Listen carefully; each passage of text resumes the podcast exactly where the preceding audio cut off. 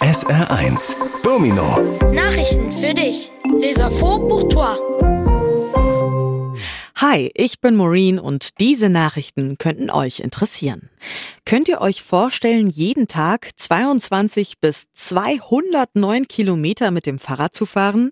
Genau das machen seit gestern wieder viele Radrennfahrer aus aller Welt bei der Tour de France. Das ist das wichtigste Radrennen der Welt und wir können live im Fernsehen zugucken. Insgesamt radeln die Sportler fast 3400 Kilometer und dabei geht es oft steil bergauf. Gestartet sind sie in Bilbao in Spanien und am Ende kommen sie in der französischen Hauptstadt Paris an. Bonjour, je m'appelle Viviane Chabanzadeh et ceci va sans doute éveiller ton attention. Pouvez-vous imaginer de faire tous les jours 22 à 209 km en vélo voilà ce que font beaucoup de cyclistes du monde entier depuis hier au Tour de France. C'est la course cycliste la plus importante au monde et nous pouvons la suivre en direct à la télévision. Au total, les sportifs font presque 3400 km en vélo et souvent les montées sont raides. Ils ont démarré à Bilbao en Espagne et à la fin, ils arriveront dans la capitale française, Paris. Islamische Kinder haben diese Woche das Opferfest gefeiert. Es ist das höchste Fest im Islam und geht vier Tage lang. Die Kinder kriegen Geschenke und es gibt ein großes Festmahl. Ein bisschen so wie Weihnachten im Christentum. Auch viele Familien im Saarland haben das Opferfest gefeiert. Viele Musliminnen und Muslime aus der ganzen Welt pilgern zu der Zeit sogar extra nach Mekka in Saudi-Arabien, der heiligsten Stadt im Islam. Cette semaine, les enfants islamiques ont célébré la fête du sacrifice. C'est la fête la plus haute de l'islam et elle dure quatre jours. Les enfants reçoivent des cadeaux et il y a un grand festin, un peu comme à Noël chez les chrétiens. Aussi en Sarre, beaucoup de familles ont célébré la fête du sacrifice. Pendant cette période, beaucoup de musulmans et musulmanes du monde entier se rendent en pèlerinage à La Mecque en Arabie saoudite la ville la plus sainte de l'Islam. Ihr kennt das bestimmt. Mit Babys reden wir anders.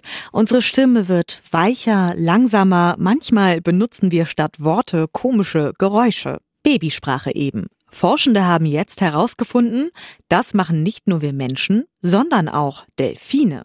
Das Pfeifen der Delfinmamas klingt bei ihren Babys anders, als wenn erwachsene Delfine da sind.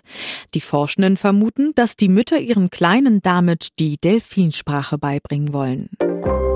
Vous le savez bien, avec les bébés, on parle autrement. Notre voix devient plus douce, plus lente. Parfois, au lieu de mots, nous utilisons des sons bizarres. C'est le langage bébé. Maintenant, des chercheurs ont découvert non seulement nous, les humains, faisons cela, mais aussi les dauphins. Le sifflement des mamans dauphins sonne autrement pour leurs bébés que pour les dauphins adultes.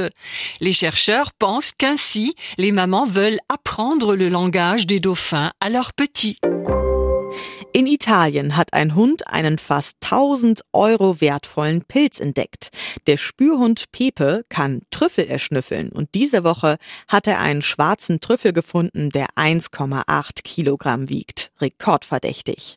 Der Besitzer sucht schon seit 50 Jahren nach Trüffeln, aber so einen dicken Fund hatte er noch nie. Das Lob gehöre aber nicht ihm, sondern seinem sechsjährigen Trüffelhund Pepe. Der hat sich jetzt eine große Portion Leckerlis verdient. よし。En Italie, un chien a découvert un champignon d'une valeur de près de 1000 euros. Le chien renifleur, Pépé, s'est reniflé des truffes et cette semaine, il a trouvé une truffe noire qui pèse 1,8 kg, susceptible de battre un record. Le propriétaire cherche des truffes depuis 50 ans, mais jamais il n'en a trouvé une aussi grosse. Par contre, ce ne serait pas son mérite, mais celui de son chien à truffe âgé de 6 ans, Pépé. Maintenant, il mérite une bonne dose de friandises.